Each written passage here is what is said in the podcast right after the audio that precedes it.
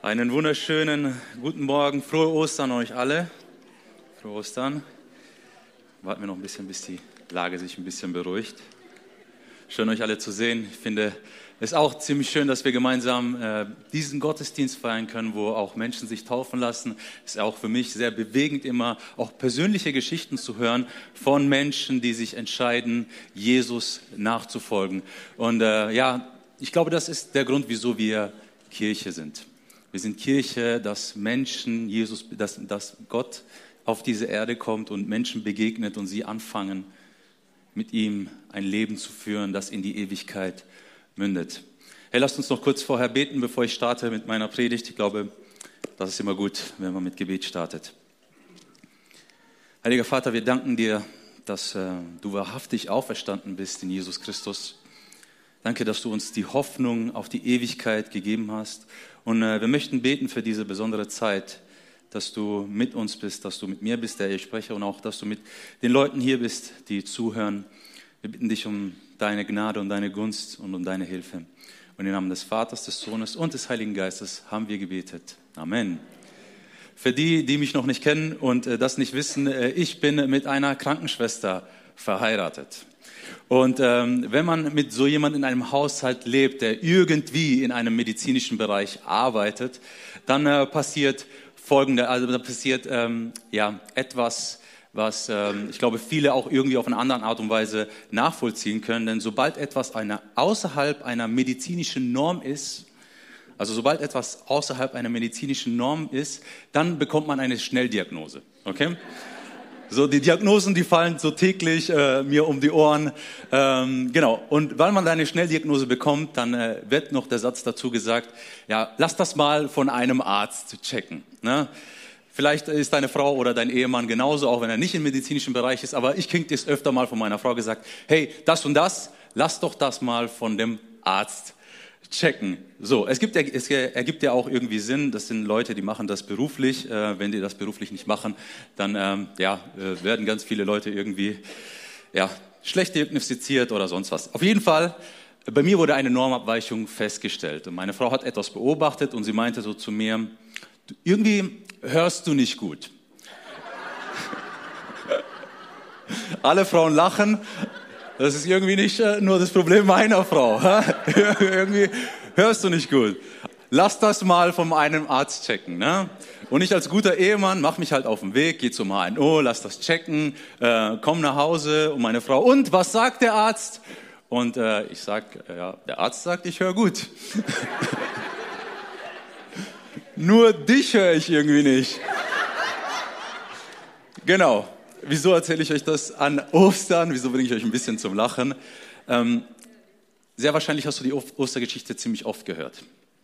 Und äh, was passiert, wenn wir Dinge ziemlich oft hören? Wir entwickeln eine Vertrautheit. Und wenn wir eine Vertrautheit entwickeln, dann hören wir Dinge, die wir eigentlich hören sollten, nicht mehr so, wie ich meine Frau nicht mehr höre. Oder wie du deine Frau oder dein Ehemann nicht mehr hörst. Dabei ist Vertrautheit eigentlich was Schönes, weil es impliziert, dass eine Bedeutung dahinter ist für uns, zumindest mal war. Ja, und deswegen möchte ich uns heute ein bisschen ermutigen, auch wenn du diese Geschichte sehr oft gehört hast, von der Kinderstunde äh, bis äh, zu heute und 31 Jahre in der Kirche bist und das zum 31. Mal hörst, ähm, möchte ich dir Mut machen, dass äh, du dich einlässt auf das Wirken des Heiligen Geistes. Ich glaube, dass der Heilige Geist uns als Kirche eine neue Leidenschaft schenken möchte. Eine Leidenschaft, die, auch Teil, die, die damals auch für die ersten Christen charakteristisch war. Das war eine Leidenschaft, die, die, die, die, die Teil des Lebens der ersten Kirche war. Und ich glaube, dass der Heilige Geist uns heute diese Leidenschaft neu schenken möchte. Ein neues Feuer für die Auferstehung, für diese Ostergeschichte. Und deswegen, wie gesagt, ich möchte dich einladen, hey, lass dich darauf ein, auf das Wirken des Heiligen Geistes. Auch wenn Dinge, die nicht gesagt werden, irgendwie in deinem Herzen hochkommen oder in deine Gedanken hochkommen, dann nimm das für dich an. Lass den Heiligen Geist wirklich in dein Herz sprechen. Denn schließlich war die erste Botschaft von der, von der ersten Kirche folgende. Jesus Christus ist gestorben und von den Toten auferstanden. Wir sind die Zeugen davon. Wir sind ihm begegnet. Er ist der Sohn Gottes. Das war die erste Botschaft der, der Kirche und die haben diese Botschaft mit Leidenschaft verbreitet in dieser Welt. Und für diese Worte wurden diese Menschen damals verachtet. Die Menschen wurden damals gehasst, belächelt und oder für verrückt erklärt, weil sie gesagt haben, Jesus Christus ist gestorben und auferstanden, er ist der Sohn Gottes. Allein diese Worte haben ihnen einen Stempel aufgedrückt, verrückt, verhasst, verachtet oder Menschen, die nicht mehr wert sind, auf dieser Welt zu leben. Und wenn wir ganz ehrlich sind, wenn wir anfangen, auf unserem Arbeitsplatz genauso zu reden, dann wird uns das doch irgendwie ähnlich passieren. Es ist doch heutzutage nicht anders, wenn wir tatsächlich behaupten, Jesus Christus ist gestorben und Jesus Christus ist auferstanden. Und wir gucken auf deinem Arbeitsplatz, wie viele Leute da irgendwie positiv drauf reagieren. In den letzten Wochen haben wir uns mit den Stationen von Jesus Christus beschäftigt, vom Abendmahl bis hin zu Ostern. Und in Matthäus 28,6 lesen wir in diesem Zusammenhang folgende Worte. Er ist nicht hier. Er ist nicht hier. Das habe ich euch eine Slide mitgebracht. Er ist nicht hier. Und die Frage ist, wo ist hier? Wo ist hier? Jesus wurde gekreuzigt. Wir haben hier ein schönes Kreuz mittlerweile. Jesus wurde gekreuzigt und wurde ins Grab gelegt. Und das Kreuz das später dann irgendwie in der Geschichte des, des Christentums zum Symbol des Christentums selbst wird. Und ich habe mich immer gefragt, ist es eigentlich nicht seltsam? Wir feiern Ostern so sehr, dabei predigen wir den Gekreuzigten. Ist es nicht irgendwie seltsam? Wir feiern Ostern, die Auferstehung, als das Fest des Christentums. Wieso haben wir uns nicht irgendwie ein Symbol ausgesucht, wo ein leeres Grab abbildet? Wieso das Kreuz? Ein so grausames Instrument, das Jesus auf so eine brutalste Art und Weise das Leben gekostet hat. Weißt du, wie viele von euch das, den Film gesehen haben, Die Passion Christi? Das zeigt es ziemlich eindrücklich und bildlich, was Jesus da alles auf sich genommen hat. Und doch wird erst durch die Auferstehung das Kreuz zu einem so kraftvollen Symbol. Durch die Auferstehung, allein durch die Auferstehung wird das Kreuz zu einem so kraftvollen Symbol. Warum? Weil das Kreuz, äh, das damals für Tod stand, das damals für, für Fluch stand, das damals für eine Abscheulichkeit stand, das wird allein durch die Auferstehung zum, zum Zeichen für den Sieg Jesus Christus. Durch die Auferstehung erst, allererst durch die Auferstehung wird das Kreuz zum Zeichen des Triumphes Jesus Christus. Denn wir haben es gesungen, am Kreuz hat Jesus den Tod besiegt.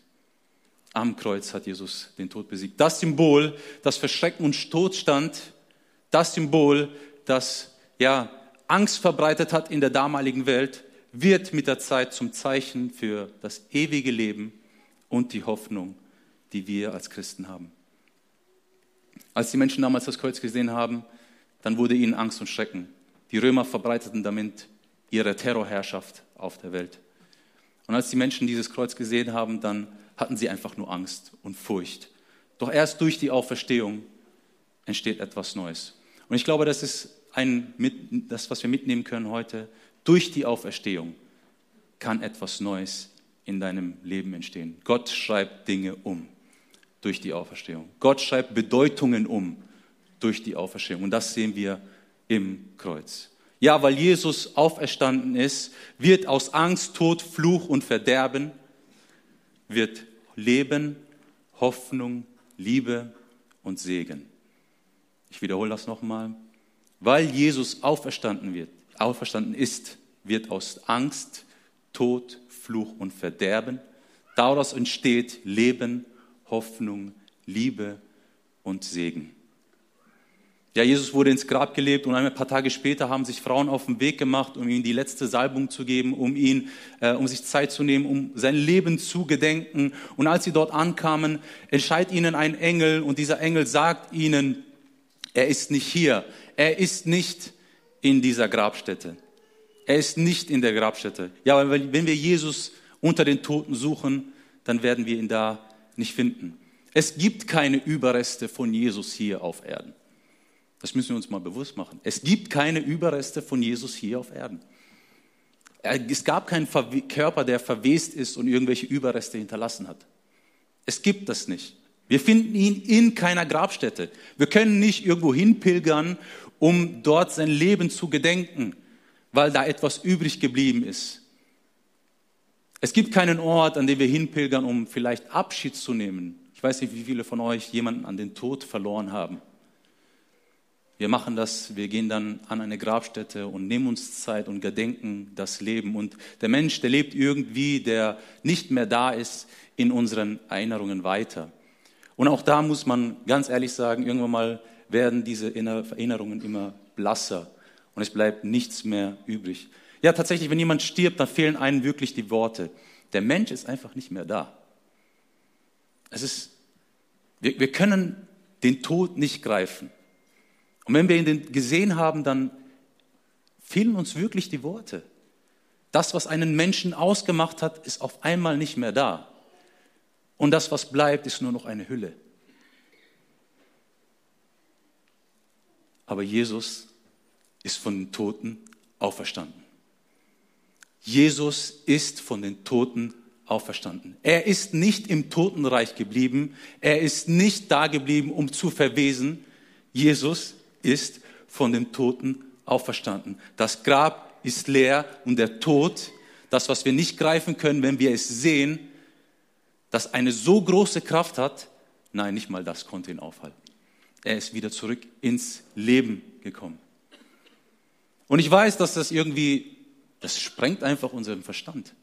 Wir können das nicht greifen. Das ist eine Dimension, die nicht für unseren Verstand greifbar ist. In seiner Gnade aber haben wir die Möglichkeit, das irgendwie im Glauben zu greifen. Wir können Jesus finden, wenn wir ihn suchen. Oder wir haben heute gehört, Jesus sucht uns und wir werden gefunden. Aber ich glaube, wenn wir Jesus wirklich finden, dann, wenn wir Jesus wirklich suchen, dann werden wir ihn finden. Und sogar dann, wenn du ein Skeptiker bist, dann äh, glaube ich, dass du Jesus trotzdem finden kannst. Weil man denke dabei an die Geschichte von Thomas. Gerade dann, wenn du ein bisschen skeptisch bist als Persönlichkeit, möchte ich dir Mut machen, nimm deine Skepsis mit in die Suche hinein. Gott wird dir entgegenkommen und du wirst ihn finden.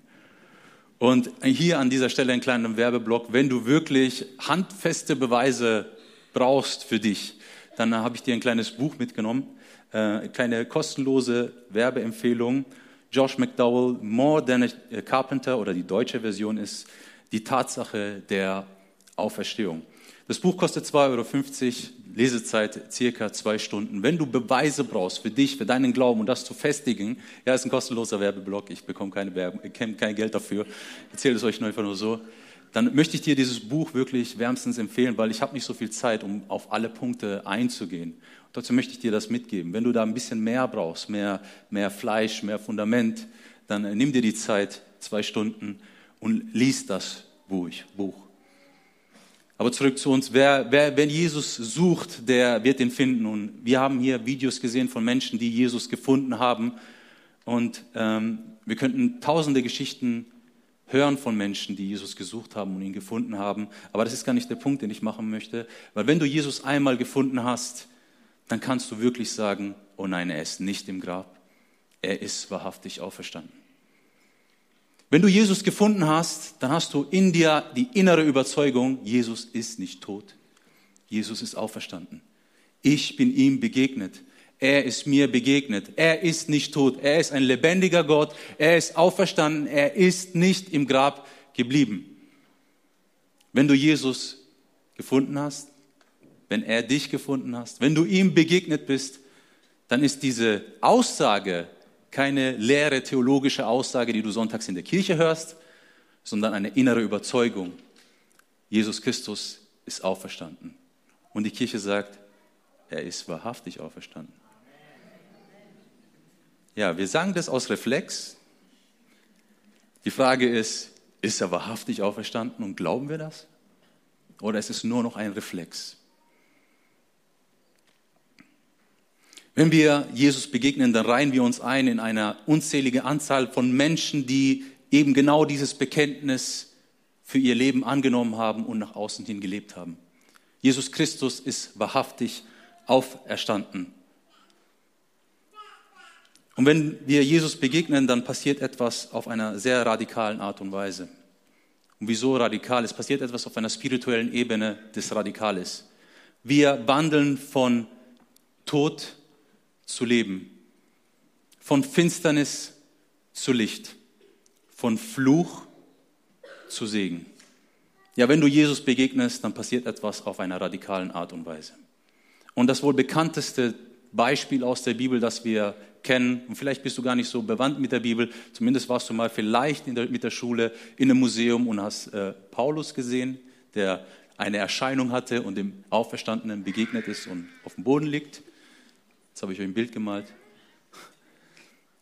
Die radikalste, die, die, die bekannteste Geschichte, die wir kennen von, von, von einer Begegnung mit Jesus Christus aus der Bibel, ist Paulus. Und Paulus beschreibt eben das mit folgenden Worten, wenn wir Jesus begegnet, und das steht in Epheser 2, 4 bis 6. Aber Gottes Barmherzigkeit ist groß. Wegen unserer Sünden waren wir tot. Doch er hat uns so sehr geliebt, dass er, mit, dass er uns mit Christus neu, neues Leben schenkte. Denkt immer daran, diese Rettung verdankt ihr allein der Gnade Gottes. Er hat uns mit Christus vom Tod auferweckt. Und durch die Verbindung mit Christus haben wir schon jetzt unseren Platz in der himmlischen Welt erhalten. Durch die Begegnung mit Jesus Christus wird die Kraft der Auferstehung in deinem Leben sichtbar. Durch die Begegnung mit Jesus Christus wird die Kraft der Auferstehung Teil deines Lebens. Und in uns entsteht neues Leben. Neues Leben. Und ich habe vor kurzem einen Artikel gelesen, den fand ich ziemlich interessant, den habe ich euch heute mitgebracht. Ähm, Forscher haben in letzter Zeit herausgefunden oder vor kurzem herausgefunden, dass wenn, äh, wenn, wenn neues Leben entsteht, beziehungsweise wenn die menschliche Samenzelle auf die menschliche Eizelle trifft, zum ersten Mal, dann entsteht da ein Licht. Ein Licht leuchtet auf. Ein Lichtblitz ist beim ersten Kontakt zwischen menschlicher, äh, menschlicher Samenzelle und Eizelle. Und das Interessante ist, das Leben beginnt mit Licht, sogar, in der dunkelsten, sogar im dunkelsten Ort. Ja, mein Freund, wenn das Evangelium auf dein Herz trifft, dann geht dir ein Licht auf. Das Licht des Evangeliums bringt ein neues Leben in dir hervor. Und jetzt möchte ich mich richten an die, die zu Hause zuschauen. Wenn du Jesus Christus suchst und das Evangelium dir in dein Herz fällt, dann beginnt ein neues Leben, das mit Licht anfällt. Das Licht des Heiligen Geistes bringt neues Leben in dir hervor und du darfst ein neues Leben beginnen mit Jesus Christus. Durch dieselbe Kraft, die Jesus von den Toten auferweckt hat, entsteht etwas Neues in dir. Auf einer spirituellen Ebene kommst du zum Leben und die Bibel nennt das neu geboren werden. Kirche, die Kraft des Heiligen Geistes wirkt noch heute unter uns. Ja, weil wenn Jesus wahrhaftig auferstanden ist, so wie wir das aus Reflex sagen, dann ist Jesus mehr als ein Moralprediger. Wenn Jesus wahrhaftig auferstanden ist, dann ist er mehr als ein guter Mensch. Er ist mehr als ein Revolutionär des Friedens. Er ist mehr als ein Guru, mehr als ein Mensch, dessen Lehren wir cool finden oder gut finden und dem wir nachfolgen, oder er ist auch mehr als der Gründer des Christentums. Ja, wenn Jesus wahrhaftig auferstanden ist, wenn er wirklich gestorben ist und wenn er wirklich von den Toten wieder ins Leben gekommen ist, dann wären seine Lehr Lehraussagen mehr als ein moralischer Lehranspruch für uns. Es ist mehr als eine moralische Richtschnur für unser Leben. Er und sein Wort werden zu Wahrheit. Und an dieser Stelle zur absoluten Wahrheit.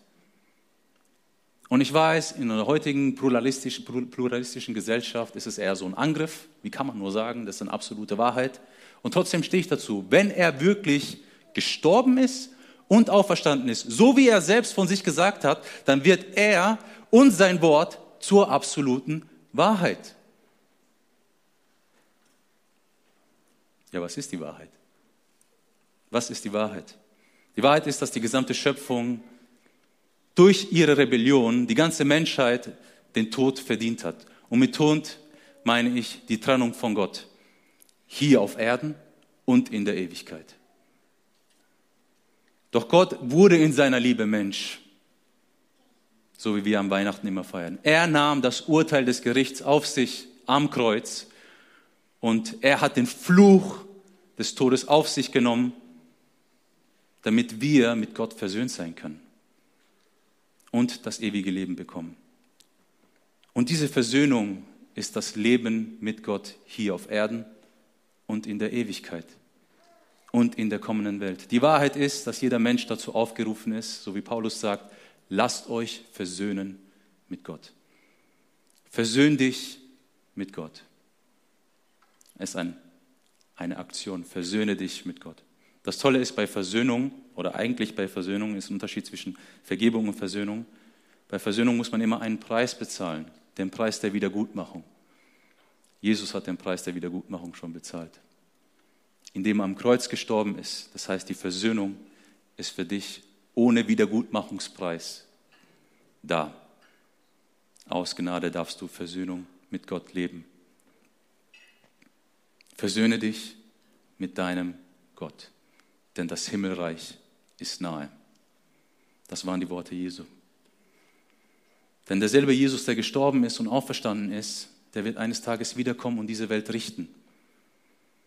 Und wenn wir uns mit Gott versöhnen, schon jetzt, dann dürfen wir einen Freispruch erwarten für das ewige Leben und nicht gerichtet werden, weil wir uns nicht versöhnt haben mit ihm. Jeder, wer glaubt, dass Jesus Christus gestorben und auferstanden ist, gen Himmel gefahren ist und wiederkommen wird, der hat jetzt schon die Hoffnung auf das ewige Leben. Ja, wenn Jesus Christus auferstanden ist, dann verändert das wirklich alles.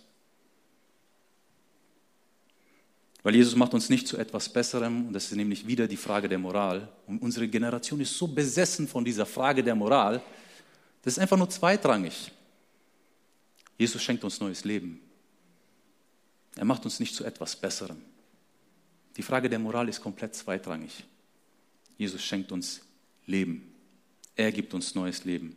Er bringt uns von der Finsternis ins Licht. Er gibt, bringt uns vom Tod ins Leben und vom Fluch zum Segen. Durch den Glauben an ihm werden wir vom Geschöpf zu Kind Gottes und Miterben seiner Herrlichkeit. In der Begegnung mit Gott begegnen wir den Schöpfergott selbst, der in uns Leben hineinhaucht, wie eben bei der Schöpfung. Und dieses Leben ist anders. Dieses Leben mit Gott ist anders. Es ist ein Leben, das sich Gott unterordnen möchte weil es seine Liebe und Gnade erfahren hat. Es ist ein Leben, das Wörter wie Gottesfurcht und Autorität der Bibel nicht verachtet, sondern sich darin frei bewegt. Einfach weil es Gottes Gnade erfahren hat und keine Angst hat vor Gott, sondern sich da drin sicher und fühlt, weil es ein sicherer Rahmen für ihn ist. Es ist ein Leben, das schon jetzt wie im Himmel so auf Erden lebt und in seinem Wort aufblüht. Und wenn du in, deinem, in seinem Wort aufblühst, dann verändert es dein unmittelbares Umfeld und die ganze Gesellschaft. Kirche, ich glaube, wir dürfen nicht die Leidenschaft verlieren für die wahrhaftige Auferstehung Jesus Christus. Wir dürfen nicht verlieren, dass das eine Bedeutung hat, dass es kein Reflexantwort ist, sondern eine wirkliche Bedeutung für unser Leben. Und Leidenschaft das ist für die ganz introvertierten Personen, muss nicht laut sein. Leidenschaft muss nicht laut sein. Leidenschaft muss nicht extravagant sein. Okay, wenn du eine solche outgoing Personality bist, okay, go for it. Aber Leidenschaft muss nicht laut sein. Leidenschaft muss echt sein und muss Folgendes machen. Ich höre nichts, aber es brennt. Leidenschaft muss brennen. Leidenschaft muss echt sein und muss brennen. Als Kirche sind wir teilweise, glaube ich, fixiert geworden, und ich meine nicht unsere Kirchen, sondern die Kirchen unserer Generation. Wir möchten die Witterungen bestimmen, die aber Gott in der Hand hat. Und vergessen aber, dass wir verantwortlich sind, zu brennen. Herr, ich möchte dir Mut machen, lass dein Feuer nicht ausgehen. Denn die Wahrheit ist, dieses kleine Feuerzeug kann, wenn die Witterungen stimmen, den ganzen Wald in Brand setzen. Ein kleines Feuerzeug. Nicht laut, nicht outgoing. Ich höre echt nichts. Und trotzdem kann es den ganzen Wald in Brand setzen.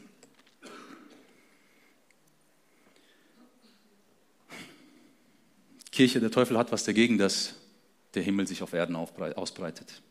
Deswegen ist es so schwer, dass wenn du anfängst, mit Jesus ernst, ernste Sache zu machen, dass Dinge dir in den Weg kommen und du Widerstand spürst. Der Teufel möchte nicht, dass Himmel auf Erden breit werden und sich ausweiten. Und doch haben zwölf Männer es geschafft, die ganze Welt auf den Kopf zu setzen, weil sie eine Leidenschaft in sich hatten, die gegründet war auf die wahrhaftige Auferstehung von Jesus Christus.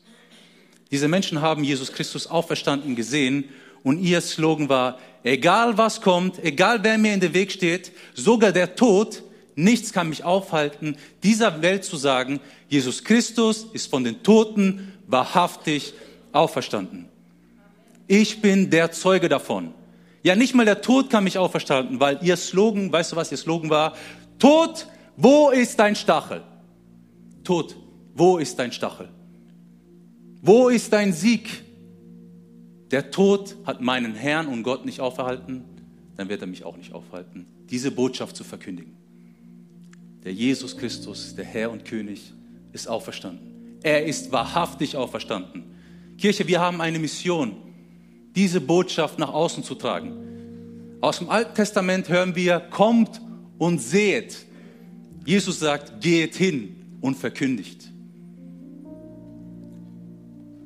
Jeder von uns ist ein kleines Feuer. Wie würde dein unmittelbares Umfeld aussehen, wenn die Auferstehungskraft, die in deinem Leben schon brennt, Feuer fängt? Wie würde diese Stadt aussehen, wenn die Auferstehungskraft von Jesus Christus diese Stadt verändert? Kirche, wir wünschen uns, dass Jesus Christus in jedem Haus wohnt. Das ist das Warum. Das ist unser Warum. Wir wünschen uns, dass Jesus Christus in jedem Haus wohnt.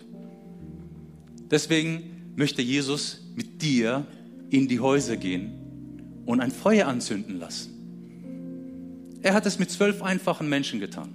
Hier sitzen 250. Stell dir mal vor, was passiert.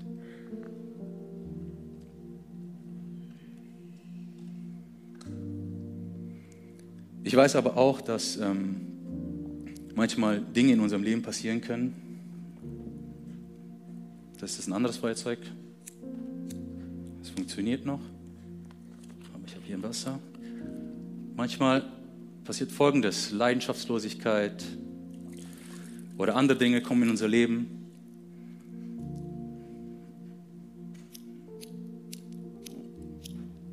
Und machen unser Feuer aus. Kirche, ich glaube, es ist gut, dass wir nicht alleine unterwegs sind.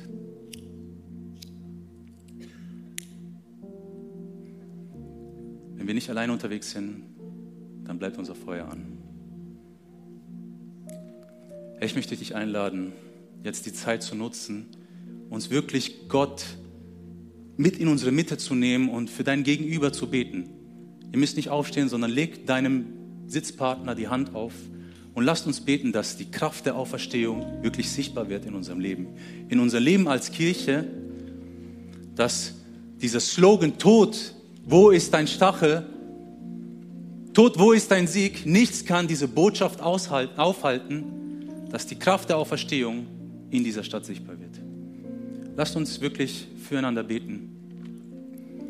Jetzt gleich. Ich habe noch einen Bibelvers mitgebracht.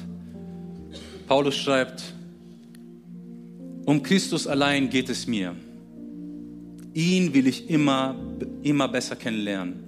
Ich will die Kraft seiner Auferstehung erfahren. Aber auch seine Leiden möchte ich mit ihm teilen, um mein Leben ganz für Gott aufzugeben, so wie Jesus es am Kreuz getan hat. Lass uns jetzt wirklich eine Minute nehmen und für deinen Sitzpartner beten, dass die Kraft der Auferstehung in deinem Partner, Sitzpartner, lebendig wird und aufleuchtet.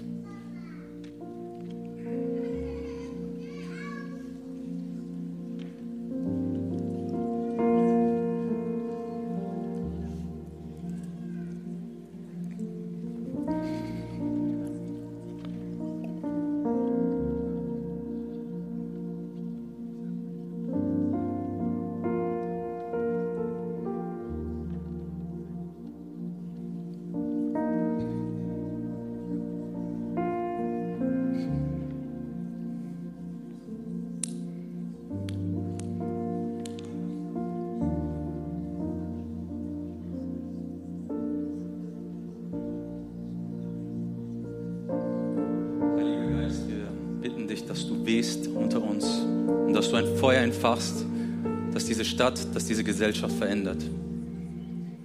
Heiliger Geist, wir beten, dass die Kraft der Auferstehung in unserer Kirche sichtbar wird und dass du verherrlicht, verherrlicht wirst hier in dieser Stadt.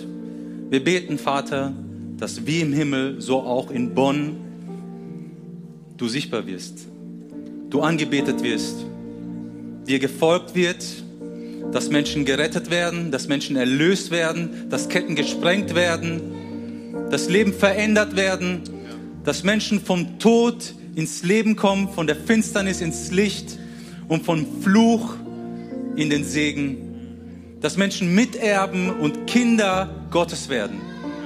Wir beten, heiliger Vater, dass du diese Kirche ausrüstest und zurüstest und sendet in diese Welt hinein durch die Kraft der Auferstehung. Heiliger Vater, wir beten, dass du, Jesus Christus, in jedem Haus wohnt und verherrlicht wirst.